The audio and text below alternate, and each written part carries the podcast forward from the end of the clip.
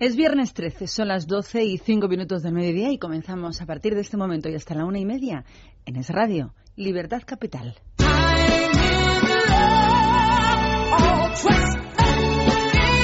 En Es Radio, Libertad Capital con Maracolas.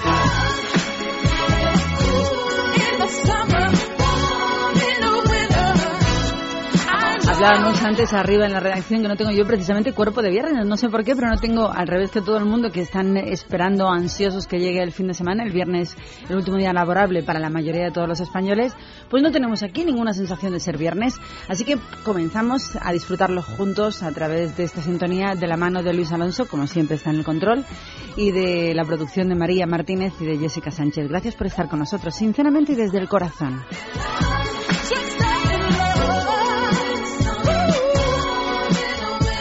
Nueva gracia la que nos ha hecho la presidenta argentina. Qué contentos tienen que estar todos los que tuvieran inversión en Repsol y PF con las caídas de bolsa tan brutales que ha producido el anuncio del gobierno argentino sobre la apropiación por la cara del 50% del IPF de Argentina. Qué contentos estamos los españoles.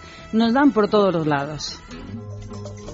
Comenzamos con las curiosidades de cada mañana a las 12 y 7 minutos y lo hacemos hablando precisamente del día que tenemos hoy, de un viernes 13. Y es que el número 13, lo dijimos la vez que nos tocó un martes 13, desde la antigüedad ha sido considerado con el mal augurio, pero sobre todo en el mundo anglosajón. Según los registros históricos, nos remontamos donde poder encontrar la razón de los viernes 13 y nos vamos al 13 viernes de octubre del año 1307. Y aquel viernes, bajo las órdenes del rey Felipe IV de Francia, un prenda, un grupo de los llamados caballeros templarios fue capturado y llevado a la Santa Inquisición para ser juzgados y condenados por diversos crímenes, en teoría, contra los cristianos. No se sabe bien si aquella decisión terrible del rey francés se debió a una decisión meramente religiosa debido a los rumores que tejían en torno a esta orden religiosa de quienes todo el mundo sabe hoy que protegían o custodiaban secretos íntimos de la Iglesia Católica como era el Santo Grial o simplemente por meras cuestiones económicas. Lo que sí tenemos claro es que en aquel tiempo, en aquel entonces, los caballeros templarios poseían una grandísima fortuna, ya que eran en aquel momento los principales prestamistas y acreedores de muchísimas regiones de toda Europa. En especial, debían muchísimo dinero muchas regiones francesas. Es más, se dice que el propio Felipe IV, el propio rey, tenía una gran deuda con esta orden y que precisamente por ello este desagradecido decidió capturarles para ahorrarse la deuda y acusarles ante el Vaticano por diversos cargos entre los que se destaca herejía, sodomía y orinar y escupir en la cruz. Aquellos templarios fueron condenados a la hoguera. Al parecer, una muestra clara de la trascendencia de aquel grupo religioso es, sin lugar a dudas, la sensación que dejó en gran parte de Europa aquella fecha, aquel viernes 13, la fecha de su captura, que propició luego su sentencia y posterior eliminación haciendo así que aquel día, viernes 13, fuera más que la fecha de un evento histórico específico, un símbolo de terror y sobre todo de muy mala fortuna.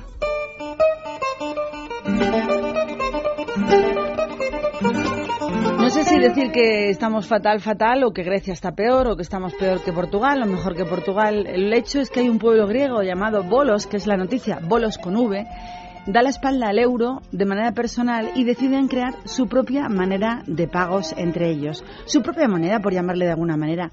Ellos la han llamado TEM, con M. Ha dicho, hemos tocado fondo, el alcalde, y tenemos que pensar de otra manera.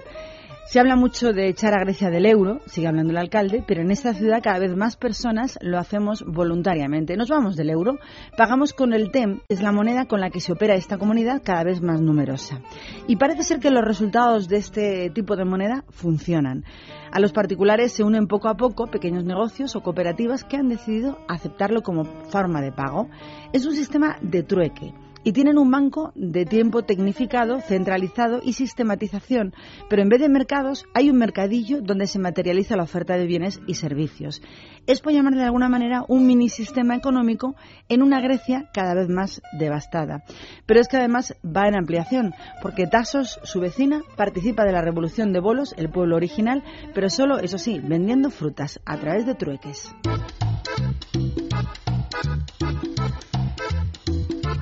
Vamos a hablar del mundo gay y de un tema que ha suscitado una gran polémica en Londres. El lema de la campaña que iba a verse en los autobuses desde el próximo lunes en cinco líneas metropolitanas de Londres durante dos semanas era Not gay, ex gay, pots gay, I'm proud, get over it.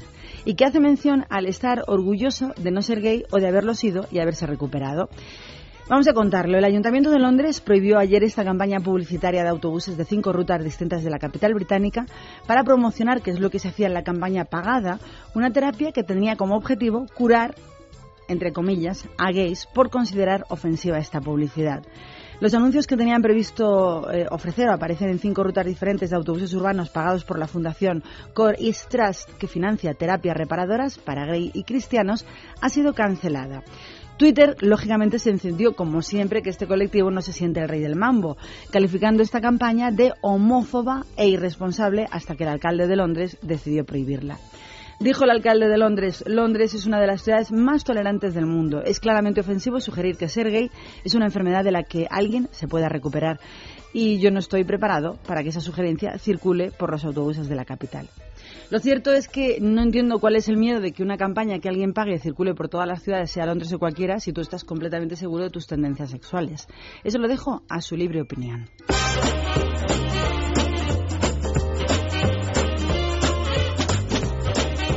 ¿Te gusta, ¿Te gusta la cervecita en España? Es un clásico. Pues escucha, escucha. Es muy sorprendente el estudio publicado por la Universidad de Illinois en Chicago donde con acertijos y pruebas de rapidez mental, los investigadores encontraron que las personas que habían consumido dos cervecitas encontraban mejores soluciones en todas las cuestiones que les planteaban que aquellos que no habían bebido nada en absoluto. Para llegar a esta incluso sorprendente conclusión, los investigadores idearon un jueguecito en el que se les daba a 40 hombres tres palabras y ellos debían hallar una cuarta palabra que se ajustara al patrón de las anteriores, según publica hoy el neoyorquino Daily News. La mitad de las personas que participaron en el test consumieron dos pintas, dos cervezas grandecitas, mientras que la otra mitad no bebió absolutamente nada. El resultado, pues el primer grupo, el que había bebido cervecita, resolvió un 40% más los problemas planteados que sus contrincantes sobrios y además los bebedores despachaban esos juegos en 12 segundos, mientras que los que no habían bebido nada necesitaban 15 segundos y medio para responder. Hemos concluido, han dicho los investigadores, que con una tasa de alcohol en la sangre de 0,07 la gente era peor en tareas de memoria, pero era más creativa en la resolución de problemas de rapidez. La investigadora subrayó que los resultados de este novedoso estudio van en contra de la creencia popular que tenemos todos de que el alcohol impide el pensamiento analítico y enturbia la mente.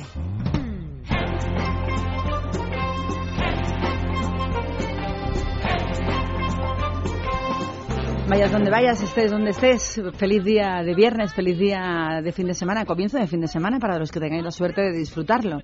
Vamos a hablar del musical de Disney, uno de los más clásicos, El Rey León.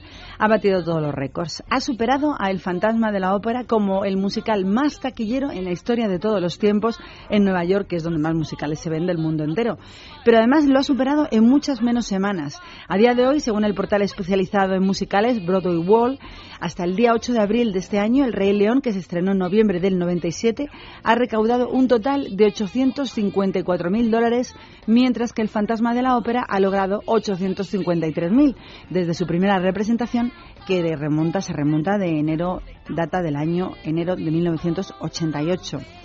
El musical de Disney, El Rey León, superó así la obra de Andrew Lloyd Webber después de 753 semanas de funciones, que son 511 semanas menos que lo que lleva El Fantasma de la Ópera. Hasta ahora, el musical era el más taquillero de la historia de Broadway. La música que suena tiene mucho poder. Es una música de una jovencita argentina llamada Soledad. Yo me he escuchado como seis versiones de esta canción y he decidido que la que más fuerza tiene es esta que suena. Que nadie sepa mi sufrir. Un clásico. Un ingrato con mi pobre corazón, porque el fuego de tus lindos ojos negros alumbraron el camino de otro amor pensar que te adoraba tiernamente, que a tu lado como nunca me sentí. Y por esas cosas raras de la sin el beso de tu boca yo me vi de mis amores, vida mía, que me hiciste que no puedo consolarme sin poderte contemplar, ya que pagaste mal a mi cariño tan sincero, lo que conseguirás que no te nombre nunca más. Amor de mis amores, si dejaste de quererme, no hay cuidado que la gente de esto no se enterará. Que gano con decir que un gran amor cambió mi suerte se burlarán de mí, que nadie sepa mi sufrir.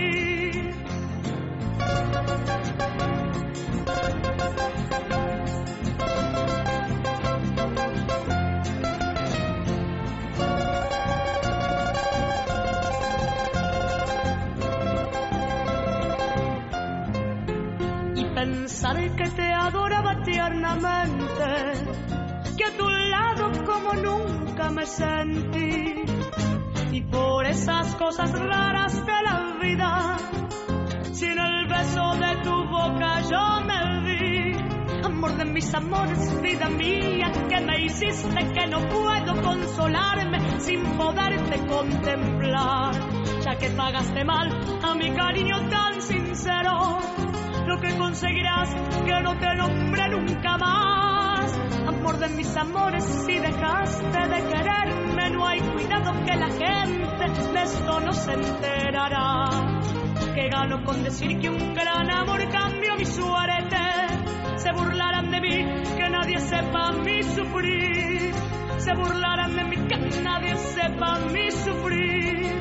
Se burlarán de mí, que nadie sepa.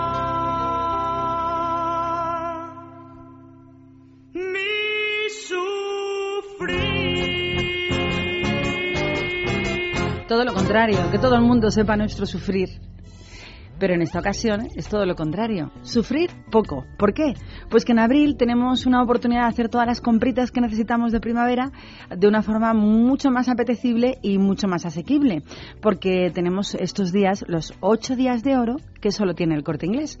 Porque ahí en el corte inglés tienen ahora las mejores ofertas en cualquier departamento que tú necesites renovar. Por ejemplo, si es en casa, pues de deportes, electrodomésticos, textil, incluso en informática, en todos los departamentos.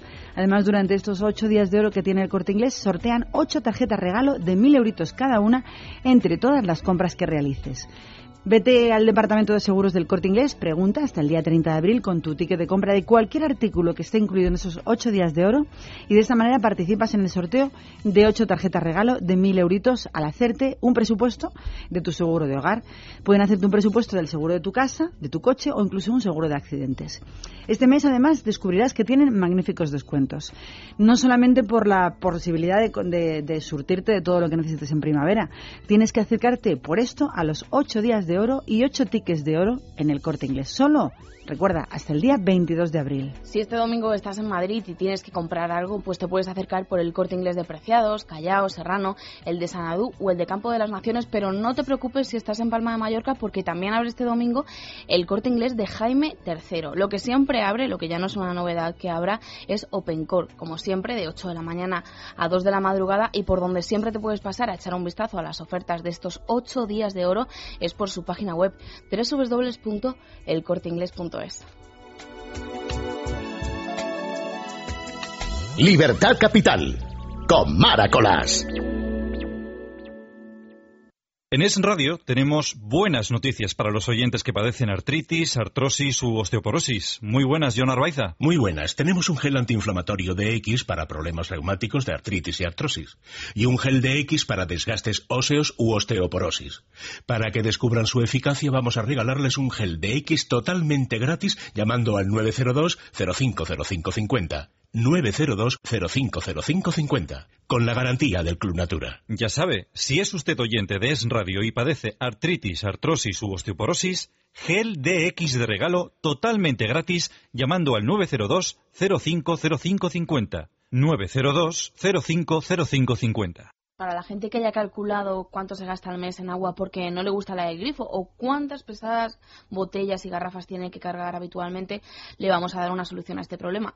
Masical. Antonio Ruiz, ¿qué es Masical y cómo funciona? Hola María, pues eh, buenos días. Pues Masical es un pequeño dispositivo que se coloca rodeando la tubería principal, sin instalación de fontanería y en tan solo medio minuto para poder eliminar esa cal incrustada en, en nuestras tuberías, en grifos y sanitarios, para evitar costosas averías y para proteger nuestros electrodomésticos, consiguiendo también pues una economía importante en jabones y detergentes para la lavadora o el lavavajillas y en definitiva tener en casa agua con bastante mejor sabor en cualquiera de nuestros grifos sin mantenimiento, sin obras y sin consumo de, de energía. Es incluso muy eh, ideal para que desaparezcan los picores y las irritaciones en la piel que muchos padecen después de la ducha, causados también por el exceso de cal y no por el gel como algunos pueden, pueden pensar. ¿En qué lugares podemos colocar Masical, Antonio, y qué garantía tenemos? Pues mira, Masical es ideal para el hogar, para comunidades de propietarios, para la hostelería también, cafeterías, restaurantes, hoteles, etcétera, etcétera. Allí donde el agua sea dura y tengamos problemas con el exceso de cal, incluso en la agricultura o en piscinas. Y bueno, las garantías, te puedo asegurar, María, que es el producto más garantizado actualmente del mercado porque todos nuestros clientes cuando reciben su Masical, reciben también dos garantías importantes. Una de duración ilimitada de funcionamiento, es decir, para toda la vida, y otra de un año entero para probarlo. Un año para que si no queda satisfecho o satisfecha, lo pueda devolver y recupere su dinero. Ahora lo más importante, ¿cómo podemos pedir nuestro Masical y cuánto cuesta? Pues Masical solamente se consigue llamando al 902 107 109 o en www.mastienda.es porque es que no hay intermediarios, por eso es tan, econo- es tan económico, María. Su precio es de 99 euros más unos pequeños gastos de envío, pero si lo piden ahora, hoy lunes eh, a las 12 y 22 de la mañana, pues se van a llevar otro Masical totalmente gratis por ese precio. Y además le vamos a incluir en el mismo lote dos artículos prácticos y necesarios, un economizador de electricidad, el Power Saver, que enchufado en casa nos ahorrará a final de mes en nuestras facturas eléctricas. Y un cuarto artículo, un ahuyentador electrónico contra insectos y roedores que nos va a venir muy, pero que muy bien. Cuatro artículos al precio de uno, solo 99 euros más unos pequeños gastos de envío, pero para oyentes de Es Radio que llamen antes de la una, que dan un poquito más de media hora. Pues yo de ustedes no me lo pensaba y llamaba ya al número de teléfono 902-107-109, 902-107-109 o entraba en mastienda.es. Muchísimas gracias, Antonio. Muchísimas gracias a ti. Chao.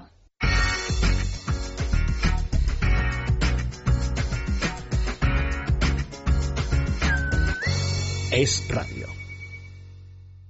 ¿Sabe usted por qué le paro? Eh, lo siento, agente. Pues son 200 euros y cuatro puntos. Pero si la paga rapidito se ahorra el descuento. Ahorrar, ahorrar es ser de vuelta como yo. Pero eso sirve de algo. Sirve para no perder mis puntos, porque además de recurrir todas mis multas, me dan 3.000 euros si llego a perder el carnet. Hazte de devuelta y blinda tu carné por 159 euros al año. Infórmate en el 900-400-444, 900-400-444 o en devuelta.es. Grupo Reacciona. Libertad Capital. Con Mara Colás. Pues iba a dar otra noticia, pero después hablamos de los muertos vivientes, pero nos viene fenomenal la música también, porque Repsol dice que no ha recibido notificación del gobierno, de momento, de Kirchner. España hoy ha convocado al embajador argentino ante la situación de IPF, según ha informado EFE, fuentes y fuentes del Ministerio de Asuntos Exteriores. El titular, el ministerio, el ministro Margallo, va a recibir a la una hoy al diplomático argentino para conocer las previsiones de su gobierno en relación con la empresa española de Repsol IPF. En la reunión que tendrá lugar en la sede del Ministerio español estará también presente el secretario de Estado para Iberoamérica, Jesús Gracia, según las mismas fuentes, es decir, según EFE. El gobierno de Cristina Fernández prepara el envío al Congreso de un proyecto de ley hoy para tomar el control de la petrolera YPF, en la que se declara de utilidad pública y sujeta a expropiación el 50,01% de todas las acciones clase D de esta compañía española en manos del grupo argentino Petersen, que tienen el 25,46%, y de Repsol, que posee hoy el 57,43%. Esta noticia ha provocado la reacción del Ejecutivo español y ayer mismo desde Varsovia el ministro de Industria, Energía y Turismo, José Manuel Soria, advirtió al gobierno argentino, sin citarlo, de que cualquier gesto de hostilidad argentina contra los intereses de las empresas de nuestro país será interpretado como un gesto clarísimo, vamos, no es un gesto, es una pañalada trapera a la espalda de una empresa española. Él ha dicho que será interpretado como un gesto de hostilidad hacia España y trae consigo consecuencias. A ver si es verdad que alguna vez alguna hostilidad hacia España trae alguna consecuencia. Luego escucharemos el corte cuando avancemos en la noticia porque ha habido mucha tela detrás de todo esto, también lo de Julio Iglesias. Bueno, y la pregunta es si Europa qué dice de esto. No pertenecemos, no pertenecemos a Europa, no somos parte de la Unión Europea. No ¿Para sabe qué no sirve? contesta. ¿Para qué sirve ser europeos? Bueno, pues me imagino que si finalmente se nacionaliza sí que tomarán algún tipo de medida, no de venganza, pero... Decía yo que la canción de Michael Jackson venía al pelo, porque es que somos muertos vivientes los españoles. Y este domingo precisamente lo vamos a demostrar porque Madrid eh, va a aparecer el capítulo de la serie en España de los Walking Dead y se celebra en Madrid la sexta edición de la Marcha Zombie, donde cerca de 5.000 personas van a reunirse en la plaza de Felipe II al lado de Goya, pintados como si fueran muertos vivientes, pintados de zombies, desde las 10 de la mañana a las 6 y media de la tarde.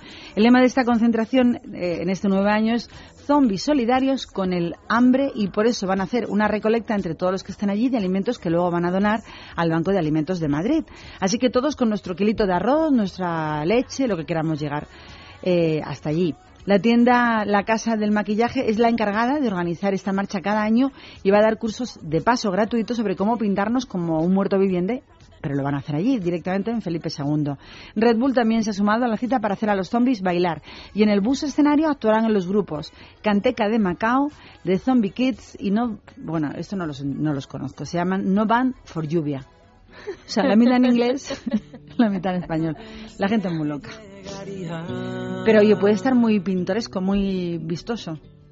Vamos a repetirlo. Es el domingo en Felipe II. Si ves que pasan cosas raras alrededor de Goya, que sepas que es una concentración de 5.000 zombies. Están sonando melocos, pero no van a ser solo ellos. También estarán La Unión y Asfalto, el clásico grupo de rock madrileño, los que van a actuar mañana en el Festival Solidarios Una Sonrisa para Aitana, que se va a celebrar en la cubierta de Leganés. El objetivo de este concierto es recolectar todo el dinerito posible para que una niña llamada Aitana, que tiene 12 años y es de Zaragoza, pueda ser operada para curar la cardiopatía que sufre en el Hospital Infantil de la Fundación Boston. El Festival de la Cubierta de Leganés empezará a las 7 de la tarde y las entradas cuestan solo 12 euritos. Si necesitas apuntarte, están Melocos, La Unión y Asfalto. Puedes comprar la tuya en el Corte Inglés, en la página web del Corte Inglés y también en Ticketmaster. Y seguimos con iniciativas solidarias. Es que- Está muy curiosa. Una pedaleada. Pedalear. Hablamos de Ismael García, un pinteño de 37 años que va a intentar batir el récord Guinness de energía generada con una bicicleta para intentar vender los vatios que obtenga a cambio de dinero o de alimentos para cederlos a desempleados de su municipio. Eso sí, para ello necesita ahora un patrocinador que le facilite llevar a cabo este reto, así que hacemos el llamamiento. Han sido sus nueve meses en las listas del INEM los que le han impulsado a intentar superar la mejor marca en esta modalidad, lograda hasta ahora en una prueba múltiple por una treintena de personas que estuvieron pedaleando durante 10 horas en Estados Unidos. La idea, como el mismo... Qué cansancio, qué dolor de piernas. Imagínate 10 horas. Bueno, yo no aguanto ni 10 minutos. La idea con el mismo, como él mismo reconoce, digo, eh, no es original, la sacó de una iniciativa de Coca-Cola que en el año 35, en 1935, contrató a multitud de ciclistas para que produjesen energía ene- eléctrica con sus bicicletas adaptadas durante los cortes de luz en las plantas de producción. Así que, ya sabéis, lo que saque va a ir destinado a desempleados, así que a ver quién colabora. Así que, así que a pedalear. Así que, Así que. Así que... Vamos todos. Vamos todos. Libertad Capital. Es radio. Ya no puedo más. Trabajo solo para pagar deudas, hipoteca, coche y las malditas tarjetas de crédito que me están ahogando. Libérate de tus deudas. Si tienes casa en propiedad, puedes liquidar tus préstamos y las tarjetas de crédito dejando un único préstamo y pagando hasta un 70% menos al mes. Llama al 900-200-260. 900-200-260. El estudio es gratuito. Agencianegociadora.com. Grupo Reacciona.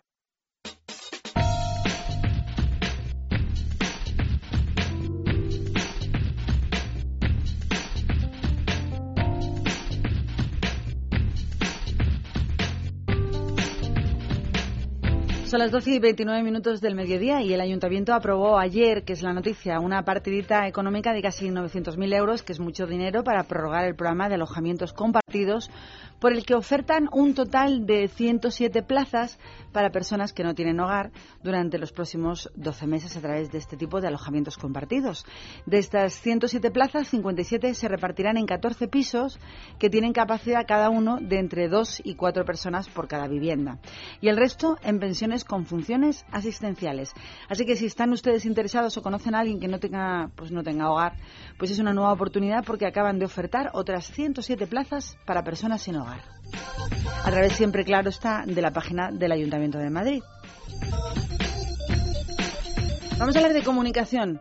La Comunidad de Madrid está estudiando ampliar la línea 5 del metro para conectar otro nuevo metro que va a llevar al aeropuerto. La línea Alameda de Osuna con las terminales 1, 2 y 3 de nuestro aeropuerto madrileño de Madrid-Barajas.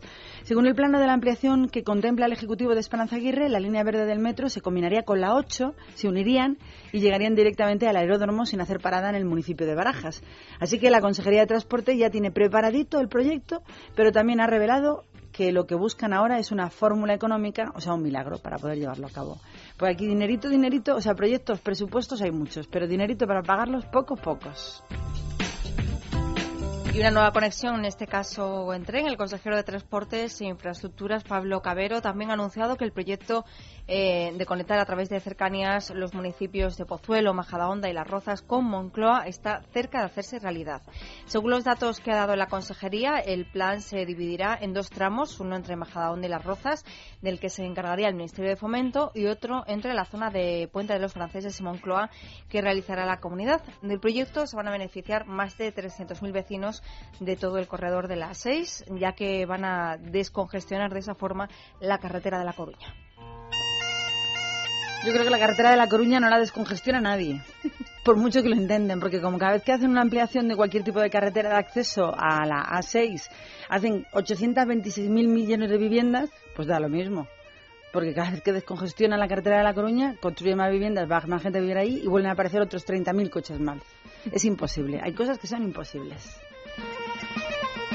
Suenan las gaitas y las aficiones del Real Madrid y el Sporting de Gijón se van a hermanar mañana con una degustación gratuita de sidrina para 10.000 personas. Eso sí, si quieres tomarte un culín tendrás que llevar un distintivo de uno u otro equipo, no vale para paseantes. Y pasarte por el número 136 del Paseo de la Castellana desde las 10 de la mañana hasta las 8 de la tarde. La degustación de sidra está organizada, es gratis, claro, por la Feria del Pueblo a la ciudad, que pretende que los aficionados de ambos equipos que vayan a ese partido que se disputa a las 8 entre ambos se pasen antes y vayan contentos por sus instalaciones para calmar los nervios del encuentro. Así que... ¿Contentos qué quiere decir? Pues más contentos con la sidrina. A mí, luego, como todo me pega... Pispaillos. Pispaillos, chispaillos, que también se dice. Bueno, es que sepáis que hay que enseñar tu carné del Real Madrid o del Sporting de Gijón para eh, regalarte o tomar una degustación gratuita de sidra, que no va a ser para poca gente. 10.000 personas pueden participar. O sea, hay sidra para 10.000 y si alguno bebe más, un poquito menos. Por cierto, arriba de la Castellana, yo no lo sabía. Hay una, eh, casi en Cuzco, en la plaza de Cuzco, en el lateral de la Castellana, en los jardines, hay una degustación de pulpo, de pulpo a la gallega. Estos días, este fin En de la semana. mitad de la Castellana, sí. Estos fines, eh, lo vi ayer, vamos, no lo sabía. rico. Así que si alguno queréis eh, pulpo a feira, a fe- se llama feira, a ¿Cómo? feira, a feira, pulpo a feira, pulpo a la gallega, pues ya sabéis. Paseo de la Castellana arriba, frente al ministerio, justo antes de llegar a la rotonda de Cuzco. Y ahora, un consejo. Olvídese de resbalones en su bañera. Duchanova le instala un plato de ducha antideslizante en menos de 8 horas. Aproveche ahora nuestro plan renove de cambio de bañera por ducha. Consúltenos 91 668 32 39 o en www.duchanova.es. Duchanova, su especialista en duchas. Buenas tardes, Pepa. Hoy quiero darte las gracias. Aquí tenemos a la Pepa otra vez. Y es que no dejan de, de rememorar aquella constitución breve española, que fue la primera constitución. Y a las 5 de la tarde hoy va a abrir sus puertas el mercado de la Pepa. Es un mercado que han instalado en las plazas del padre Vallet y Mayor en la localidad madrileña de Pozuelo de Alarcón, aunque esto llamar una localidad es una zona, es un barrio de Madrid. Durante este fin de semana el ayuntamiento de esa localidad ha organizado una feria de artesanía con motivo, lógicamente, del bicentenario de la promulgación de la Constitución del año 1812. Así que del 13 al 15 de abril, los asistentes de la Feria de la Pepa disfrutarán de un extenso y variado programita de actividades con las que se conmemora la fecha. Habrá pasacalle, representaciones teatrales en Pozuelo, música, exhibiciones de cetrería. Se darán cita por todas las calles de Pozuelo y además la Asociación Napoleónica Española representará escenas de esa época con desfiles y batallas. Y entre tanto, como siempre, los más pequeñitos, los niños, podrán divertirse en distintas atracciones pensadas solo para ellos. Claro, yo no me imagino al abuelo montado en los caballitos. Como por ejemplo el tío vivo ecológico o los dragones voladores que estarán allí presentes en Pozuelo. Si te interesa, si vives en Pozuelo, no sabías nada y quieres saber más, www.pozuelodealarcón.org, donde vas a ver todo lo que van a montar. Yo me voy de Pozuelo directamente a Alcobendas, sin atascos. Y nos vamos porque el ayuntamiento ha preparado una iniciativa para que los jóvenes de la localidad entre 14 y 17 años puedan bailar, hacer amigos y escuchar y pinchar música durante la tarde de los sábados. Se llama Shiva Light Sessions y mañana la inaugura la escuela brasileña Bloco de Baliza a las 5 de la tarde. Se va a celebrar en la sala tónica 090 y pretende fomentar el ocio sano y seguro de la juventud de Alcobendas. La entrada cuesta 5 euros con derecho a un refresco y va a ser o va a estar totalmente prohibido el consumo de alcohol o tabaco. Bueno, pues una forma de fomentar que los jóvenes se diviertan de otra forma. Sí, pues anda que no cuesta mentalizar a los jóvenes de que se diviertan sin poner alcohol, aunque la noticia que hemos dado de las dos cervecitas, las dos pintas que te hace ser más chisposo y más rápido en las respuestas, no se ha derrumbado el mito. Pero eso es para los mayores solo. No, los jóvenes que se tomen un refresquito y sobre todo batidos de leche. Y si, bueno, pues si vas al teatro también es una forma muy saludable de pasar su tiempo de ocio. El Teatro Español de Madrid acaba de estrenar De ratones y hombres, una obra centrada en la Gran Depresión Americana que va a estar en cartel hasta el próximo 27 de mayo. De martes a sábado puedes acercarte a verla a las 8 de la tarde y los domingos a las 6. Las entradas oscilan entre los 4 y los 22 euros y puedes comprarlas en la web del Teatro Español. Son 36 minutos los que pasan de las 12 del mediodía y continuamos en la sintonía de Radio en directo en Libertad Capital. Estamos dándonos un paseíto por las calles de Madrid, recorremos la Castellana, recorremos cualquiera de las zonas y claro, lógicamente llegamos a la Puerta del Sol. ¿Y en la Puerta del Sol qué nos encontramos? Pues todo el mundo lo sabe. Aparte de a María, bastantes días a la semana. Aparte de María, que se mueve mucho por Madrid con el micrófono de radio en la mano. Pues encontramos la presidencia de la Comunidad de Madrid. Y dentro de la presidencia de la Comunidad de Madrid no es suele estar, porque se mueve por todos los sitios, pero es la sede de trabajo de Esperanza Aguirre, que ha presentado hoy por la mañana la programación de la séptima edición de lo que se llama La Noche de los Libros, que es una gran cita anual que tiene Madrid con la lectura como protagonista y que va a tener lugar el lunes 23 de abril. Y este año se celebra bajo el lema Me regalas un libro? Te regalo un libro. ¿Os acordáis del año pasado que aparecían libros por todos los bancos y por sus portales de Madrid y que tú tenías que coger un libro y dejar otro? Eso fue precioso. Lo que pasa es que la gente se lleva los libros. O sea, en vez de lugar de cambiarlo. Bueno, este año se llama ¿Me regalas un libro? Te regalo un libro. Es un eslogan con el que el gobierno regional quiere invitar a todos nosotros, los madrileños, a salir un poquito a la calle y participar de esta fiesta junto a escritores y artistas en distintos espacios que van a empezar a coger actividades repartidas por toda la comunidad. De momento hoy se ha hecho la presentación y comienza el lunes 23 de abril.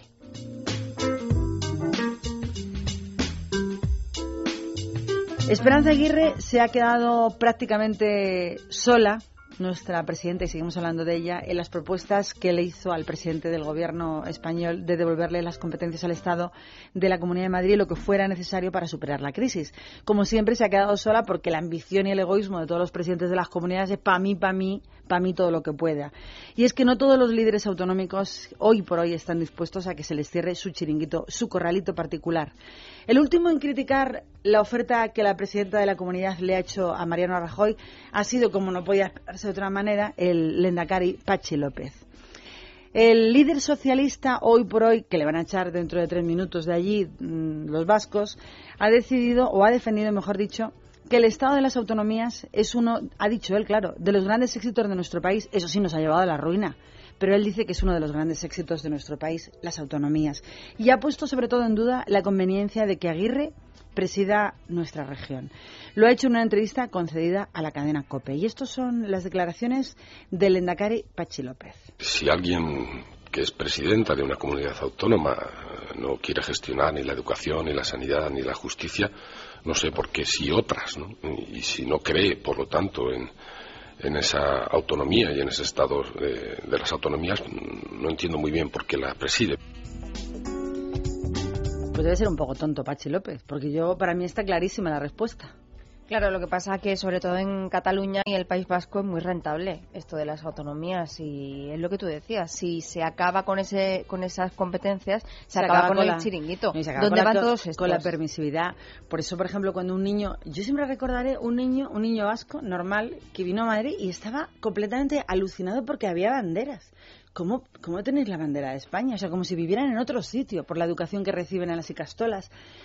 Hay que acabar con ese monopolio de chiringuitos personales, de califatos individuales que tienen los nacionalistas y, en este caso, regiones como el País Vasco o como Cataluña para que este tipo de cosas no sucedan. Pues, señor Pachi López, está clarísimo porque necesitamos recuperar la unidad nacional para poder salir de esta crisis. A veces, cuando hablan de sus cuentas o hablan de sus necesidades, se olvidan de que aquí hay un padre, que es el Estado, el gobierno español, la nación española, que es la que le provee de todo eso que les permite crecerse sobre, sobre precisamente el Estado español. Es un poco, un poco absurdo donde hemos llegado. Además de que yo creo que quitando la parte económica de todo esto, eh, la educación es lo que acabaría, en el caso de que fuera homogénea en todo el país, es lo que acabaría con los nacionalistas, con los separatistas, con los la radicales educación, la que fuera la y misma con el terrorismo. educación la misma para todo el territorio nacional. Es una competencia que hoy por hoy debería devolverse al gobierno español. Es la clave, yo creo que es la base de todo lo demás y si La sanidad también. si eso si esa competencia volviera al Estado, yo creo que muchas cosas cambiarían. Lo que yo no sé es por qué el gobierno español hasta ahora ninguno ha tenido lo que hay que tener es que para haberlo hecho. Porque no tienen el coraje suficiente para enfrentarse al digan lo que digan, hago lo que sea necesario para recuperar un país. Pasa como con el PES. Todo el mundo lo critica, pero nadie tiene narices de quitarlo. Yo, Narices, ¿eh? yo creo que ha llegado el momento de que alguna vez, en algún momento, una mujer presida este gobierno nacional de España. Las cosas cambiarían. Yo creo que las mujeres tenemos más fortaleza a la hora de afrontar decisiones eh, incómodas, por llamarle de alguna manera. Mira Esperanza Aguirre, toma, se acabó los liberados, toma decisiones muy muy incómodas sin ningún atisbo de arrobo, o sea, la da igual. Lo que pasa es que no es populista y eso también hace que, bueno, pues restes votos, amigos y también gente que esté dispuesta a Este tipo de decisiones perjudican a unas minorías egoístas y desleales con el resto de la gran mayoría, que es la que paga impuestos y que es la que de verdad, de verdad puede levantar la clase media de un país. Pero al final, como la gran mayoría no tiene voz y voto, nada más que una vez cada cuatro años en urnas, pues nos vemos abocados a la ruina que tenemos precisamente por este consentimiento de estas minorías que son muy desleales con la gran mayoría de los españoles. Desde luego que sí. Oye, si me dejas eh, comentar una cosa, porque antes, viendo una información de Pachi López, bueno, que se ha dirigido al colectivo este de EPPK, el colectivo de que representa a los presos etarras, y yo veía el cartel que han sacado con la noticia, bueno, resulta que la nueva dirección de este grupo, que es el colectivo de presos... ¿Vas a contar lo de la alegría? Sí, políticos vascos, eh, se ha mostrado en disposición de hablar con el gobierno español, ta, ta, ta, ta, ta, ta. total, que resulta que en la edición digital del diario Gala sacan eh, toda esta información acompañada de un cartel que yo alucino, claro, hay seis etarras. Para empezar ya llama la atención que hay dos sonriendo como si estuvieran de cumpleaños. Que tú dices, bueno, vamos a ver, si eres etarra tienes que dar un poco de miedo, pon cara de malo, ¿no? No sonrías. Y luego me encuentro a saber alegría. ¿Cómo puedes ser terrorista y llamarte alegría? Es que no concuerda. No- hay no algo que no casa no, ahí. no le pueden tomar en serio, a o te cambias el que Claro. dices tú y se llama hiparragarra o alguna cosa Claro, así. porque Marisol y Parraguirre, pues pega. Pero Xavier Alegría no. No, Pues no. porque alegría, lo que dice alegría. Alegría no produce los etarras, no. Bueno, pues dejamos al señor Pachi López y su declaración más o menos instando a Esperanza Aguirre que si no cree en su autonomía deje de ser presidenta y todo lo contrario, lo que tendríamos que Eso es lo hacer. que quiere. Claro. Que vamos a escuchar lo último, esto es una novedad, Le- se va a publicar un nuevo álbum de Chambao que suena más de lo mismo, suena muy muy igual a que lo que han hecho. nuevo. Sí, es nuevo, es Nuevo disco, igual sonido. Nuevo disco, mismo sonido.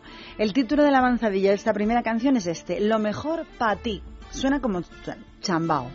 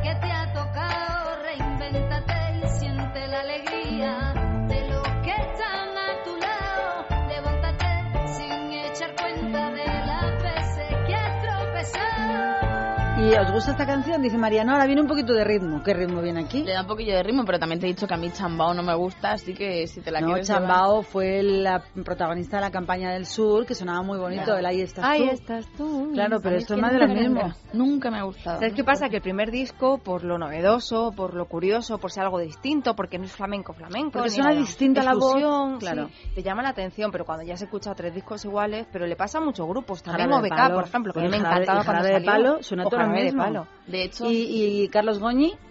Lo Uf, mismo. No me gusta nada tampoco. De hecho, decíais que suena igual. Yo creo que han dado incluso un paso atrás, porque sí que suena muy parecido, pero es más triste, es más lento el ritmo. Entonces, a mí no me, nunca me ha gustado y ahora Hay me que gusta decir menos. perdón a todos los que se ofenden, porque en la radio cuando dices algo de gustos personales se ofende Es todo el mundo mucho. Ayer, por ejemplo, que yo dije lo de pobrecito, lo del Atlético de Madrid, que llevan tres años en ganar, se ofendieron muchísimo los madrilistas. Tenemos todo el derecho del mundo a no ser igual. Madrilita. Los madrilistas, los merengues.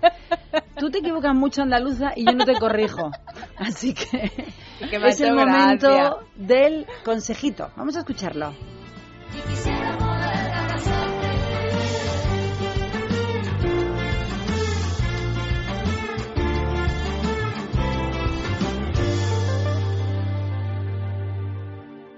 ¿Sabe usted por qué le paro? Eh, lo siento, agente. Pues son 200 euros y cuatro puntos. Pero si la paga rapidito se ahorra el descuento. Ahorrar, ahorrar es ser de vuelta como yo. Pero eso sirve de algo. Sirve para no perder mis puntos, porque además de recurrir todas mis multas, me dan 3.000 euros si llego a perder el carnet. Hazte de devuelta y blinda tu carné por 159 euros al año. Infórmate en el 900-400-444, 900-400-444 o en devuelta.es. Grupo Reacciona. Son las 12.47 y está Jessica, venga a hablarme y yo tengo los cajos puestos y digo, di lo que quieras, no te oigo. parado ya, no te oigo. No, y además es que no la oigo nada en absoluto. Vamos a contarles, eh, vamos a hablar del mundo de la felicidad y vamos a contar la felicidad que tiene que tener un tipo vivo que vive del mundo del arte. Vive y cómo vive. Este hombre se llama Gerard Richter, es alemán y en los años 80 no vendía ni un colín, ni un solo cuadro. Sin embargo, este pintor germano, hoy vivo, ha logrado consolidarse con el paso de estos años en el artista que más ha vendido en toda la historia del arte. Vivo, ¿eh? Y todo gracias a un golpe de suerte que le vino de la mano de la casa de subastas Christie's, quien logró que uno de sus lienzos de este señor se vendiera por 16 millones y medio de dólares, lo que le hizo muy, muy famoso. Y claro, todos los mecenas del mundo mundial se fijaron en él. Y hoy por hoy es el artista de moda para las grandes fortunas que invierten en arte. Y de hecho, de hecho, tiene listas de espera para comprar uno de sus lienzos en la galería neoyorquina que lleva su nombre. Y eso que las pinturas de este tipejo eh, rico, riquísimo, no son precisamente una ganga, ya que rondan los 3 millones de dólares cada una de ellas. Parece ser que es un virguero del arte, pinta de todo, desde retratos hasta abstractos muy interesantes. Y dice de él, por ejemplo, el decano de la Facultad de Arte de la Universidad de Yale, que se vierte en elogios, que su obra es comparable, comparable hoy por hoy a la obra que tiene Picasso o Warhol.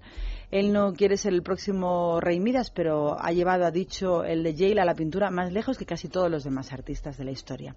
En el año 2011, las ventas de obras de arte de este hombre germano alcanzaron los 200 millones de dólares.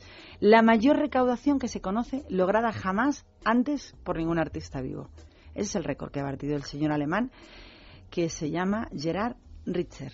Y decías que era un virguero. Pues ha salido una nueva virguería, te la voy a contar. Y es que Amazon ha lanzado un servicio en el que va a comprar discos compactos que ya la gente no use y se los va a cambiar por dinero. Dinero que van a ir en una tarjeta regalo y que tú vas a poder luego cambiar en productos Amazon. Pues anda que no tengo yo. bueno, Lo que pasa es que cajas lo- tengo yo llenas.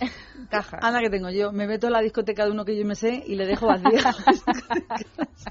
Nos vamos a hablar de la felicidad, María. Sí, porque eh, no, no, no. Nos vamos a hablar de trabajo, de felicidad, ¿no? De felicidad que es encontrar trabajo. Bueno, de felicidad en tu trabajo ideal. Perdóname, mi trabajo ideal, por eso hablaba de la felicidad, sería probadora de colchones. Probadora de colchones. Qué buen trabajo. Hay probadoras de camas de lujo entre los 10 trabajos ideales que salió la lista hace unos meses y nosotros lo dimos. Ayer dimos precisamente una oferta de trabajo en la que tienes que ser supervisor de una máquina que corta el césped en Madrid por 2.000 euros y al hilo de eso preguntamos a los madrileños ayer por la tarde en el centro de Madrid donde decías la Puerta del Sol, calle Fuencarral, Bilbao, Tribunal, ¿cuál ha sido el mejor trabajo que has tenido eh, a lo largo de toda tu vida?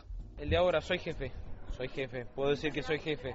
Una vez en mi vida, en 27 años, ayer cumplidos, eh, jefe. Call center. Hoy en día es mucho. Y a mi edad, demasiado. Parado, porque no tengo trabajo, así que el mejor trabajo hasta la fecha parado. Somos profes y estamos contentos con nuestra profesión, pero vamos, no lo sé. Pues yo quizás este, el que tengo actualmente de profesor. Hombre, yo puedo decir lo mismo, o sea, que estamos, aunque luego te quejas de vez en cuando, ¿no? Pero sí que estamos contentos con lo que hacemos. Eh, Organización de eventos. Me lo paso muy bien. Pues porque conoces a mucha gente, te diviertes. En realidad trabajas un montón y estás mogollón de horas trabajando y todo el día, toda la noche. Pero estás todo el rato con gente nueva y conociendo a gente y hablando con gente. Y eso es divertido dentro de todo. En gestión de empresas he estudiado, tengo la licenciatura, el título homologado aquí. En empresa que estuve trabajando en lo mío, en lo que estudiaba. Aquí para encontrar un trabajo en lo que has estudiado es muy difícil para un extranjero. No, de momento no. Ah, Bueno, aún soy joven, así que ojalá encuentre. Came- camello. Pues me- fue un trabajo muy bonito que tuve, me daba mucho dinero en poco tiempo y hacía feliz a la gente. ¿Vale trabajo el no hacer nada? Pues ese, el no hacer nada. Es que no sé si es el mejor trabajo, pero trabajar para uno mismo a veces está bien. A veces. Solo el 50%. Hombre, en, en mi trabajo como diseñador, como autónomo está bien, pero tiene muchas cosas malas, con lo cual es un... hay- Es una balanza ahí que hay que nivelar todo el rato. Vividor. Vividor, sin duda. Es un trabajo muy digno. Cuesta dinero, que nadie te lo paga por serlo, y tienes que buscarte ahí tus cositas para hacerlo. Vividor, sin duda. Pero ser bebedor no es un trabajo, ha dicho nadie te paga por ello, eso es un estado. ¿Os dais cuenta que con el paro que hay en nuestro país, acabo de estar contando, y hay tres personas que dicen que como trabajo ideal es vividor, lo que tú decías, parado o no hacer nada? Pues estos son tres vagos directamente, Tres vagos. porque la felicidad que produce trabajar no la produce casi nada. Y el primero que ha hablado el argentino que dice a mí, eh, por fin soy jefe, pero es que era igual que el de la Coca-Cola, ¿verdad? Para los altos, para los bajos. Para las gordas, para las bajitas. Además, él se ha dado con un canto en los dientes porque con 27 años. Fíjate, con jefe- 27 años, por primera vez soy jefe. Y yo dice, pero bueno, si es un bebé. Claro. Pues yo diría que, yo, yo no sé si vais a contar cuál ha sido el vuestro mejor, pero yo para no ser muy ñoña decía, ah, lo mejor del mundo es trabajar en la Que radio, lo eres. que lo pienso. Que lo eres. que también lo. Así que ejerce de lo que eres. Pues- ñoñona total. Pero tuve un trabajo durante la carrera que era fantástico, porque era relaciones públicas de una discoteca, pero no de Claro. la que reparten flyers, sino de la que va a tomarse copa gratis. O sea, tú vas a tomarte copa gratis con tus amigos, además invitas a tus amigos y en lugar de costarte dinero salir de marcha, ¿no? Te pagan por ello. O sea, es una pasada. Antes hablábamos de fomentar el ocio sano, pero Ponerte bueno. los tacones y estar todas las noches por ahí haciéndote las No, no, tres horitas. Tres Tres, horitas, horitas. Oye, pues pasándotelo sí, bien con tus amigos. Y encima te pagan. Bueno, maravilloso. Está bastante bien. Yo lo mismo que tú decías, que a mí la radio me encanta, por ahora es el mejor trabajo que he tenido hasta la fecha, pero también he trabajado en discotecas, en pubs. Y la verdad que si tienes buenos compañeros, al final el trabajo pasa volando y es bastante divertido. Para mí no hay nada comparable con hacer radio. ¿A que sí? Nada comparable. Yo he tenido la suerte de ser jefa, de mandar, Sí. de enseñar y he trabajado en la universidad, pero como hacer radio, que es lo primero que hice en mi vida, cuando aún no había cumplido 18 años, yo creo que no hay nada en absoluto. Así que yo no es que A sea ver quién es la ñoña. ahora, venga, No, pero es que yo he trabajado en muchas radios. Yo he trabajado en Radio Nacional, en Radio 5, en Radio Cadena Española, en la Inter, he estado en Radio 80. Y yo, pues, como hacer un programa de radio... Hay otra cosa que competiría firmemente, que lo he dicho antes, probadora de colchones. A mí me encanta dormir, para mí es importantísimo. No es que duerma durante el día, duermo durante las noches, pero tiene que ser fantástico. Hombre, yo de trabajo que haría gratis. O sea, Claro. si me llaman de catadora de Helados. jamón ibérico. Uy, qué rico. Pues yo me ofrezco voluntaria. Así que yo- si nos está escuchando alguien, yo he hecho unas horitas extra gratis. Y catadora de, de helados existe para sacarnos Sí, sí, sí, a, sí. a la calle, lo hablamos de ello, de hecho. Existe catadora de helados, existe probador de camas de lujo, conserje de islas paradisíacas privadas, el famoso La Compra, y tú te dedicas a estar allí durante el año, bañándote, Bueno, eso cuidando de aquí, las pero en las casas. fincas. También, sí, probador de coches de lujo, dándote una vuelta con un Ferrari. Ya me con llama menos. ¿ves? Para hacer artículos sobre coches, pero tienes que saber mucha técnica para hacer Claro. pruebas de coches. Y claro, al hilo de esto también crítico de hoteles y crítico gastronómico, escritor de guías de turismo, que también está bastante bien. Y si os parece ahora, hemos preguntado esto en la calle y os tengo que decir que los madrileños no tienen mucha imaginación para esto del trabajo ideal por el que incluso te Porque no prestarías les habían dado... Es que claro, pasa una hora donde no se habían tomado dos pintas. Que ahí se Pues responderían más era, rápido. era en torno a las nueve de la noche, ¿eh? de un jueves, que está bastante bien. Hombre, yo creo que escritor de guías de viajes, ¿no? Para viajar por el mundo y luego poder ir probando cada sitio, ca- cada, restaurante, cada lugar. Eso sí que me gustaría. También un trabajo que a mí, ahora que estoy pensando, me, me gusta es en plan, pues, presentador de eventos o recibir a gente importante, comer con ellos en sitios, enseñarles la ciudad, a gente importante y tal, que es gente que gana una pasta y, y luego además a mí es un trabajo que me parece muy cómodo, muy agradable y, y lo haría con mucha tranquilidad también, pero claro, no es tan fácil. De viajar por el mundo, a mí me encantaría. Eso. Eso me encantaría. A todos, a todos. Le gustarían como viajas por el mundo, es que ves todo, aprendas nuevas cu- culturas y todos idiomas, ves gente, socializas mucho más. Eh, pues me encantaría ser psicóloga, en realidad. Menos call center cualquiera. Menos call center. Incluso hasta creo que chofer de autobuses. El ideal, director técnico de, de equipo de fútbol. Eso seguro. Ah, deja mucho dinero y aparte prestigio. Hoy en día. Yo sería presidente del gobierno. Vivo de las rentas, gano mi sueldo bien, eh, hago lo que quiero, me voy de putas cuando quiero. Presidente del gobierno. Mi trabajo ideal sería comentarista en la radio, en la televisión, de lo- dar mi opinión. ¿Qué te gusta? Da igual que sea la radio, dar mi opinión, sí, que me paguen por decir lo que yo pienso. Yo creo que es lo, más, lo mejor, lo más libre, ser libre y poder decir lo que tú quieras. Siempre que te dejen, porque no en todos los sitios te dejan decir lo que tú piensas y por eso mucha gente tiene problemas. Sobre todo en la radio, en medios de comunicación, pasa muy a menudo. Mm, mi trabajo ideal es ese que va siempre al lado de los famosos. Que no hace nada. Que sale en las fotos y dicen quién será, pero nunca sabes a quién es. Y que tienes todo, todo, el dinero, tienes ropa, tienes todo, zapatos, tienes todo. Eso sería mi trabajo ideal, no hacer nada. Más que estar ahí. Yo estoy al lado del famoso, el famoso me dice, voy a por tabaco. Bueno, pues voy a por tabaco. Tocador de señoras. No sé si me ocurrió un día que estaba un día que estaba en el baño. Dije, yo quiero yo quiero ir por ahí.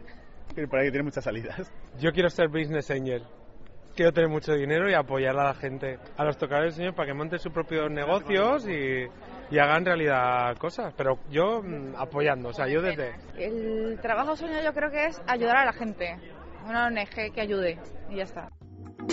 Hay un poquito de todo. La verdad que todo el mundo sí que no se prestaba a no cobrar, pero estos son pues los trabajos ideales de los madrileños en este Salimos a la calle y hasta aquí salimos a la calle de hoy.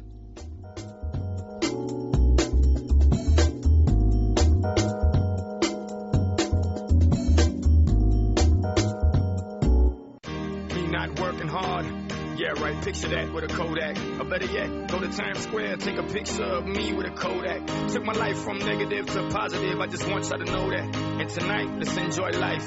Pitbull, Naya, Neo. That's right. Pues no será esta noche precisamente, pero Pitbull ha anunciado, acaba de anunciar el hombre que ha triunfado en todo Estados Unidos de origen cubano, acaba de anunciar que va a dar un concierto el próximo día 24 de junio en la Plaza de Toros de Valencia. El artista norteamericano presentará su espectáculo Planet Pit durante la noche de San Juan y espera, lógicamente, y lo hará, agotar todas las entradas como ya hizo en enero en Barcelona y en Madrid. Si quieres ir, si te apetece ver a Pitbull y eres valenciano, ya están a la venta el próximo jueves, la semana que viene, las, todas las entradas en la página de Ticketmaster, aunque todavía no se sabe qué precio van a tener. Están a la venta, pero no tenemos ni idea. Si te interesa, interésate tú. Dejamos el mundo valenciano y nos vamos al mundo de Santander.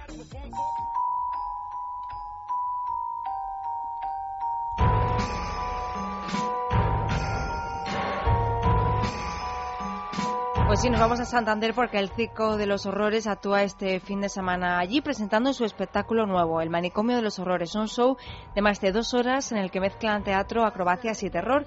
Puedes pasarte a verlo en el centro de ocio El Sardinero, donde actúan hoy y mañana a las 7 de la tarde y el domingo a las 5 y a las 8. Si estás interesado, todavía puedes comprar tus, tus entradas en el corte inglés. Casa de los horrores. Casa feliz. Libertad Capital. Con Maracolas. ¿Tienes un coche automático? ¿Sabías que es muy importante hacer el mantenimiento de tu caja de cambios? En Automatic somos especialistas en cambios automáticos, tanto en su reparación como en su mantenimiento. Trabajamos con todas las marcas y modelos. Garantía, rapidez, calidad y servicio. Llámanos 91 644 4422 o conócenos en auto-matic.es.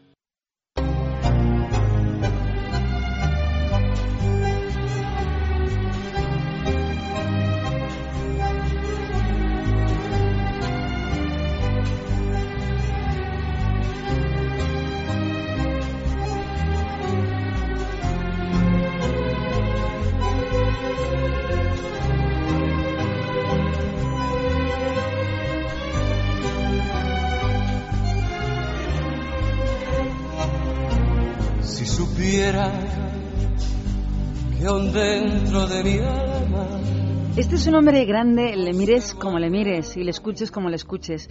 Julio Iglesias ha sido noticia y se ha salido del guion y ha defendido a España y sobre todo a su empresa Repsol YPF durante una entrevista en una de las principales radios argentinas. Lo ha hecho precisamente allí, en Radio Mitre, una emisora con una grandísima audiencia. El programa se llama El Club de la Tarde y llevaba dos horas analizando con todo tipo de comentarios el anuncio de la nacionalización que ha hecho la presidenta argentina sobre nuestra empresa. Después de estas dos horas analizando con, ter- con tertulios, con reportajes, la sorpresa cambiaron de tema para realizarle una entrevista a nuestro internacional cantante español, a Julio Iglesias, del que aparentemente no pretendían para nada ninguna declaración sobre este tema, sobre esta controvertida polémica internacional. Así que el locutor argentino, como era de esperar, hizo un breve y cariñoso repaso por toda la vida personal y profesional del gran Julio Iglesias. Le preguntó por sus éxitos. Y todo esto iba estupendamente bien hasta que Julio Iglesias se le soltó al presentador en tono muy jocoso que si él sabía que su gobierno estaba expropiando IPF a la española Repsol. En ese momento, lógicamente, el buen rollito de la entrevista se fue a pique y Julio Iglesias, sin dejar que el periodista terminara su comentario, dijo muy serio, está mal hecho, está muy mal hecho. Así que lo que se merece Julio Iglesias es un gran aplauso porque tiene los eh, o, o- varios no Arrestos. los arrestos suficientes, las agallas suficientes para poner en su sitio a la persona adecuada en el momento oportuno. Muy poca gente sería capaz en Radio Mitre, en un programa de alta audiencia, de decir, ¿saben lo que están haciendo con la empresa española? Posiblemente mucha gente se le haya echado encima precisamente en Argentina, ¿no? Pero él ha hecho bien. Me encanta Julio Iglesias. Sigo diciendo desde los micrófonos mientras nos quede tiempo durante este mes de abril eh, que merece como nadie el premio Príncipe de Asturias a las Artes de España. Ya va siendo hora. Entre tanto, el secretario de Estado para la Unión Europea, Íñigo Méndez de Vigo, advirtió al gobierno argentino durante una entrevista que hizo para Onda Cero, otra vez, que romper las reglas del juego tiene un coste. Vamos a escucharle. Eh, Yo creo que si se produce sería una muy mala noticia para todos, eh, pero también para Argentina, ¿eh? porque porque esto, eh, la comunidad internacional en la que vivimos, romper las reglas del juego tiene un coste y Argentina se va a convertir en un apestado internacional. Argentina, por esta acción, se va a convertir en un apestado internacional que va a seguir la estela o sigue la estela del impresentable venezolano que hizo de su capa un sallo y se quedó con todas las empresas internacionales. Pero están sometidos a rigurosos controles de proteger y, sobre todo, eh, cumplir por decreto gubernamental las inversiones internacionales que ocurren en su territorio nacional, cosa que ella no ha hecho.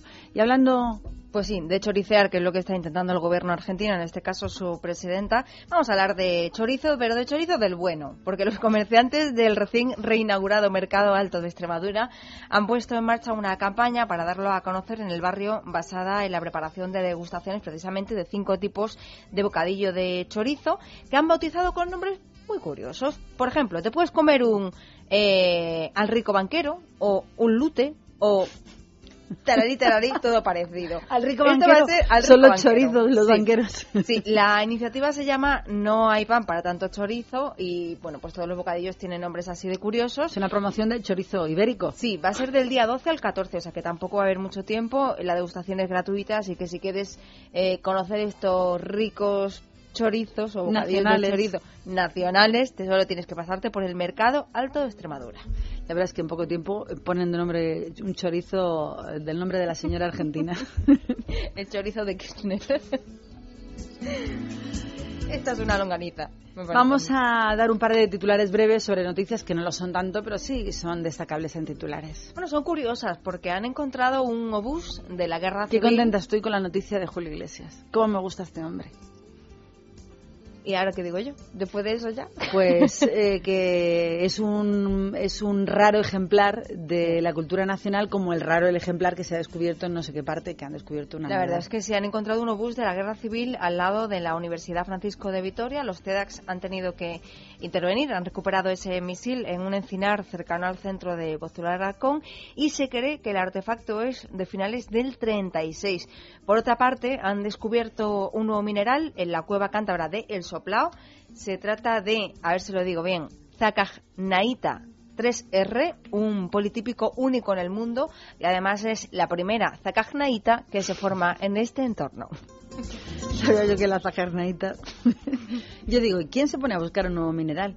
No, pues la han encontrado posiblemente por casualidad. Pero 13, ahí está. 13-13. Es el momento de escuchar una canción que me apetece, que se titula Inmortal y que pertenecía al primer álbum con nueva solista de La Oreja de Van Gogh. Inmortal. Y seguimos pensando en lo bien que lo hace Julio Iglesias. Tengo aquí bajo el vestido bien escondiditos tus besos malditos. Mariposas que al alba de regreso a casa se venían conmigo. Yo tengo aquí bajo la cama cada madrugada que la decidimos. Tengo tantas cosas y ninguna está en su sitio. Tengo aquí dentro de un vaso la primera ola de aquella mañana. Tengo en uno de mis rizos el ritmo del tango que siempre bailabas. Yo tengo escrito en un suspiro aquellas palabras que nunca dijimos. Tengo tantas cosas y ninguna está en su sitio. Después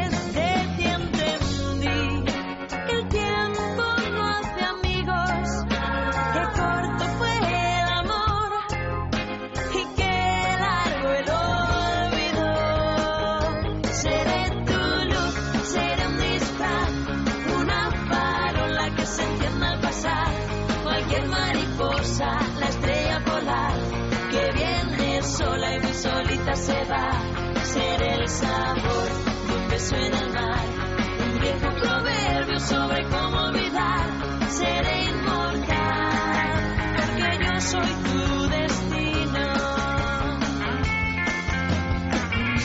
Bajo mi almohada tu fotografía frente a Santa Clara.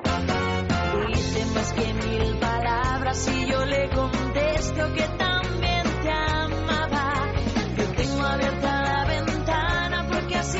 escapa el tiempo sin verte.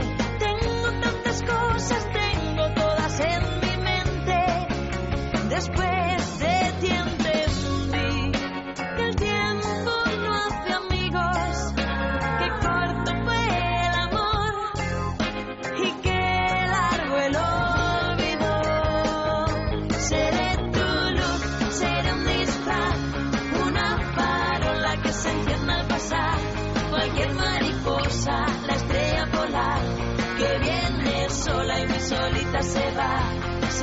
sabor de un beso en el mar. Un viejo proverbio sobre cómo olvidar.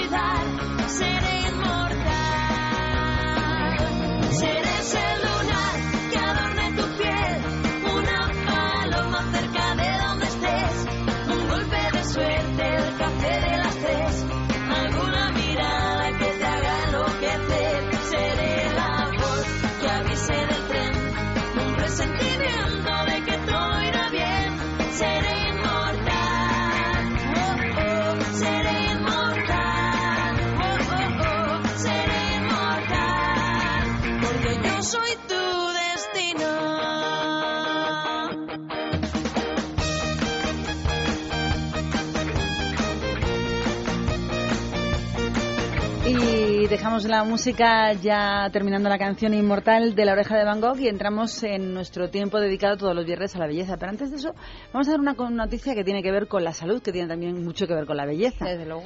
Hay muchas, cada vez muchísimas más personas que dicen que son celíacas o por lo menos que lo descubren, que lógicamente deciden eliminar el gluten de toda su dieta diaria convencidos de que nos sienta mal y es causa de diversas molestias, sobre todo digestivas, dicen. Pues parece ser que en Estados Unidos ahora esta moda de cambiar alimentación ha ido mucho más para allá. Y cada vez son más personas las que eliminan completamente el gluten como nutriente de sus vidas, aunque no sean celíacos, incluso estando completamente sanos. Explica al mundo un doctor llamado Eduardo Arranz, que es el presidente de la Sociedad Española de las Enfermedades Celíacas, que es un tipo de intolerancia mediante el que funciona una serie de mecanismos inmunológicos y que se diagnostica mediante una biopsia intestinal que analiza nuestro estado de las vellosidades. Sin embargo, existe, ha dicho el doctor, cada vez más número de personas con unos síntomas muy parecidos, que tienen las mismas digestiones pesadas, que tienen las mismas molestias abdominales, que tienen, atención, cansancio crónico y sobre todo diarreas, pero que tienen un diagnóstico negativo de, de esta enfermedad, que no son celíacos. Así que esa sensibilidad al gluten sin enfermedad celíaca es un problema creciente, como confirma la presidenta de la Asociación de Celíacos de Madrid, que ha dicho que, de hecho, nuestra próxima asamblea han decidido, por el aumento de personas que no consumen gluten, cambiar nuestra denominación y pasar a llamarnos Asociación de Celíacos y otras reacciones adversas al gluten. Así que cuidado con cambiar la- el tipo de alimentación que tenemos si no tenemos, pues, una eh, clarísima eh, iba a decir pronóstico o, o informe médico que determine que tenemos que cambiar nuestra forma de alimentación, que lo que hacemos es crear resistencia. Claro, conclusión, si no hay diagnóstico, pues hay que comer un poquito de todo, que es lo saludable. Y yo me voy al corte inglés. ¿Qué os parece? Antes de hablar de belleza, porque estamos en el mes de abril y decorar nuestra casa con los ocho días de oro del corte inglés es lo que necesitamos, porque allí tienen lo que cualquier persona necesite para dar un toque nuevo, sobre todo a nuestra casa. El protagonista de nuestra casa debería ser nuestro salón, también nuestra cocina o a los dormitorios. Por ejemplo, ¿qué te parece una mesa extensible modelo Utah de un metro por 60, que tiene una encimera cerámica y tiene un cajón cubertero incluido, que antes costaba 437 euros, ahora te la llevas a tu cocina por solo 335. Seguro que este precio te sorprende, ¿verdad? Pues escucha, escucha. En los ocho días de oro del corte inglés hay oportunidades que estábamos esperando, por ejemplo, para comprarnos ya nuestras famosas toallas de playa, renovadas al mejor precio. Las hay estampadas en algodón 100%, que antes costaban su precio habitual, son 26 euros, y ahora durante estos ocho días de oro las encuentras por 21,95. Y también hay grandes ofertas en menaje. Hay una vajilla con piezas sueltas que te las puedes llevar en función de tu familia, con porcelana hechas en porcelana blanca de la marca Rech, que antes eh, costaba más cara y ahora te llevas por 2,50 el plato llano. Recuerda, para decorar tu hogar es mucho más fácil durante estos días de 8 días de oro del corte inglés y además hay una oportunidad de 100% financiación a través del corte inglés porque pagas hasta en 12 meses sin intereses. Pero esto solo dura hasta el día 22 de abril.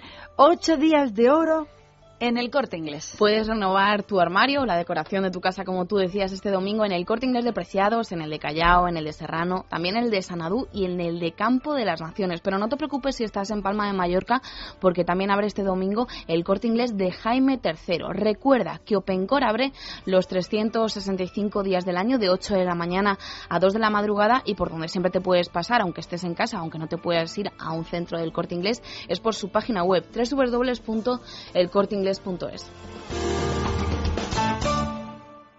Ya no puedo más. Trabajo solo para pagar deudas, hipoteca, coche y las malditas tarjetas de crédito que me están ahogando.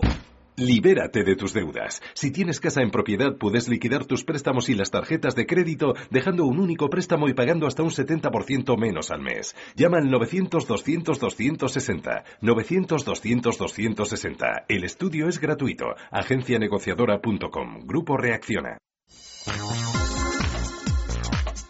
Iniciamos nuestra sección de belleza, si es que podemos llamarle belleza. Yo le llamaría tendencias. Y la tendencia es que se lleva el flequillo. Todo tipo de flequillos. Como el mío, que me tapa el ojo. El tuyo te va a dejar ciega, te lo dije ayer. O sea, lleva un ojo completamente tapado, se te va a quedar chiquitito y, y además como tristoso ese ojo. Que de hecho ya lo tienes más pequeño que el otro. No, Así que que quítate pasa- ese flequillo Lo que pasa moderno. es que te pone la- las pestañas para abajo, porque como te está dando el flequillo todo el rato. Se llevan los flequillos. Vuelve la, la moda del flequillo de cualquier tipo, recortado, más amombado, lateral. Se llevan los flequillos. Así que si te gustan, recórtate un poquito esas greñas.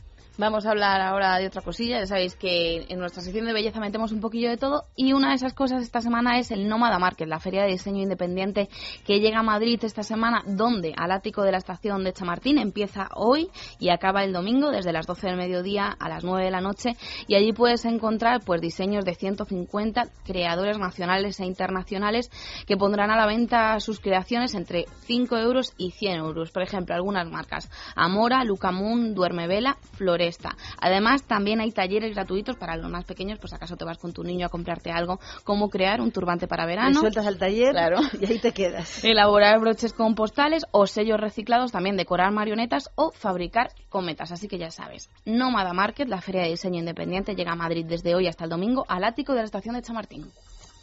Pues hablando de moda, hay una conclusión según, bueno, pues han recogido en un artículo de hoymujer.com y es que las chaquetas blancas son muy recorridas para esta época. Además, Son muy socorridas. sí, todas las eh, celebrities o las famosas se han puesto de acuerdo y han recogido, de hecho, pues fotografías de momentos en los que las han llevado con distintas prendas, además, porque Las celebrities tienen chaquetas blancas y de todos los colores. bueno, también, pero es cierto que la chaqueta blanca va con todo, da igual, lo puedes combinar con un legging que con una minifalda, con un vaquero, con un vestido así vaporoso, con una faldita más larga, con un pantalón ancho o de pitillo, da igual. Nos recomiendan como mejor aliados eh, los colores negro, gris, rosa y el color maquillaje que ya sabéis que se lleva mucho, aunque va de más a menos, porque claro, ya hemos tenido bastante color maquillaje Pero durante te das toda la cuenta, temporada. siempre, más o menos en esta temporada de primavera, siempre son los mismos colores, los colores Sí. llamados neutros, los colores naturales, que son la gama de los beige. Se llevan los blancos, que vuelve... Es verdad que el blanco es un color como que te da cosa utilizar, bolsos blancos, zapatos blanco, blancos, a mí me en encanta el blanco, y si es mezclado con azul marino, más. Y los, y los marinos, que en esta ocasión ha dicho que son negros las chaquetas socorridas, ¿no? Sí, hemos visto, por ejemplo, a Kate Moss, a Eugenia Silva, a Katie Holmes. La verdad es que estas, como tú decías, tendrán chaquetas de todos los colores. Mm, Pero es verdad que se les ha visto mucho con chaquetas blancas, da igual si es manga francesa, manga larga, manga corta, mm, en muchas variedades. Y vamos a aprovechar la chaqueta blanca que tengamos en casa, que vuelven, vuelven en todas sus formas. Así que yo tengo un par, pero de hace. Mm, Vamos, del año de la tana. Con las tetas amarillitas. No, están muy blanquitas que dentro por de su cierto pero... también se lleva el amarillo. Hay muchísimo amarillo en todas las tiendas de nuestro país y se lleva además en zapatos, se lleva en monederos, se llevan en chaquetas, en americanas. Yo hay colores que me cuesta. El es- amarillo con mezcla de azul marino es precioso. Y el Sí. verde menta también se lleva muchísimo, muchísimo. este Pero el menta es un color difícil, ¿eh? Un poco tirando a pastel, lo he visto yo esta Vuelven semana. los ácidos, que yo los veo un poquito atrevidos de más. A mí me cuesta mucho combinar ese tipo de colores. Salvo el rosa, que puede quedar un poquito El rosa más. ácido queda precioso, Sí. pero es verdad que el amarillo ácido es imposible. Y el verde o el naranja ya ni te, ni te Y cuento. los verdes es un color que decía por ahí un refrán que muy guapa mm, te crees cuando con verde te atreves, ¿no? Sí. Sí. Nunca lo había Eh, oído. Pues claro, ¿Cómo si es es? que eh, no sé qué del verde, eh, no me acuerdo. Muy difícil el A ver, verde, busco. hay que estar morenita, eh, pero hay colores que siempre son alternativa. Por ejemplo, hablábamos del blanco con azul marino, que se lleva todas las temporadas, es como un recurrente. Llega el mar, llega los bañadores y llegan los colores marineros. Y el amarillo este año como novedad, como mezcla con el blanco y con el azul marino. La que con verde se atreve por guapa se tiene. ¿Ves? Pues más o menos lo que he dicho yo. Y hay otro refrán que mm, no me acuerdo cómo empieza, pero viene a decir que, pues eso, que es muy valiente la que se atreve con el verde. Es que hay muchos matices para el verde y es difícil combinación. Cuando tengamos un poquito de color. De momento ya sabemos que el verde se lleva y que se puede combinar también con el blanco, que el blanco sigue siendo el producto estrella de esta temporada y que saques no las americanas blancas, sino todo lo que tengas blanco. Sí, yo creo que pensando en el verde, el color verde más complicado de combinar, o de que, mejor dicho, de que te quede bien, que te siente bien a la cara, es el verde aceituna. Es muy complicado que quede bien ese color. Dímelo a mí, que tengo unas sandalias con plataforma y no sé con qué ponerlas. Estas nuevas, ¿no? Sí, completamente. Bueno, esas fue con las que me caí por la escalera. El día que las estrené, no las he vuelto a poner. Hombre, una buena razón.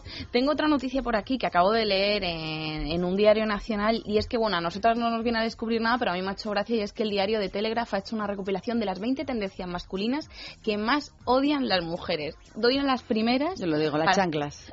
La segunda es. Muy bien. Otra. ¿Tú te atreves, Jessica? Las bermudas. Los trajes brillantes. Los pantalones caídos.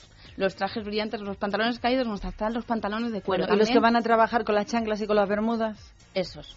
Eso es verdad, también lo odiamos las mujeres. Las camisetas con escote de pico y bastante generoso que se han puesto de moda los dos últimos Ah, pues veranos. a mí me gusta si tienes un buen pectoral, claro. Anda ya. A mí no me gustan. Las camisetas sin manguitas. Los Claro, zapatos de punta. También las camisetas de sin mangas. Las camisetas sin manga, yo digo, ¿pero dónde irán? Con esa pinta. Ponte una camisetita como es debido. Que ve la araña. que salen las arañas. se ve la araña. Llevar los pantalones dentro de las botas para hombres y también los cinturones con hebillas muy grandes, que se estilaba mucho en América hace años, pero eso, hace Eh, años, esa- no ahora. Era lo de los village people Sí, sí. de aquella Ahora, época. No, esto es lo que ha recopilado más o menos el diario de Telegraph, que nosotras lo sabemos, pero que ellos tomen nota. No, es que vamos a repetirlos precisamente porque que sepáis, hombres que nos escucháis, lo que odiamos las mujeres en el vestir. Trajes brillantes, chanclas de playa, camisetas con escote y joyería excesiva. También pantalones de cuero, zapatos de punta, pantalones muy cortos, llevar pantalones por dentro de las botas y los las hebillas enormes. Y por favor, medida con la gomina. Sí. Un poquito de por favor, mesura. Que no, que no gote sobre la camisa. Nos vamos. Que ustedes sean tan felices como somos nosotras durante este tiempo de radio, durante todo el fin de semana y el resto de su vida. El lunes volveremos. vacía de pensar llorando en soledad. El misterio de la noche sus versos, sus canciones harán que reviva tu esperanza. La canción que con ternura